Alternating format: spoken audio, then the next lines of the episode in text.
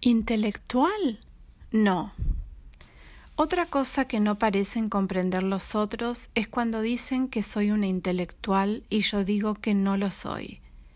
De nuevo, no se trata de modestia y sí de una realidad que ni de lejos me hiere.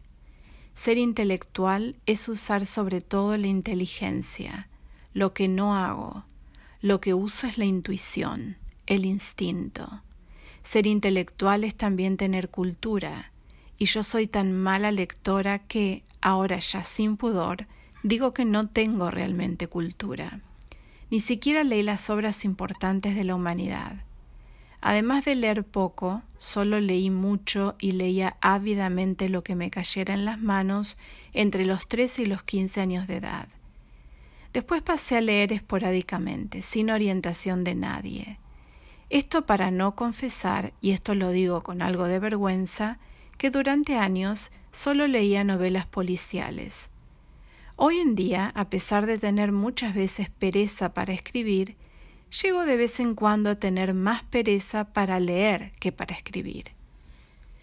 Literata tampoco soy, porque no hice del hecho de escribir libros una profesión, ni una carrera, los escribí recién cuando espontáneamente me surgieron, y solo cuando realmente quise. ¿Soy una aficionada? ¿Qué soy entonces? Soy una persona que tiene un corazón que a veces se da cuenta.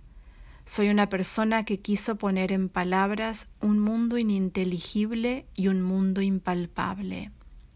Sobre todo una persona cuyo corazón late de levísima alegría cuando logra en una frase decir algo sobre la vida humana o animal.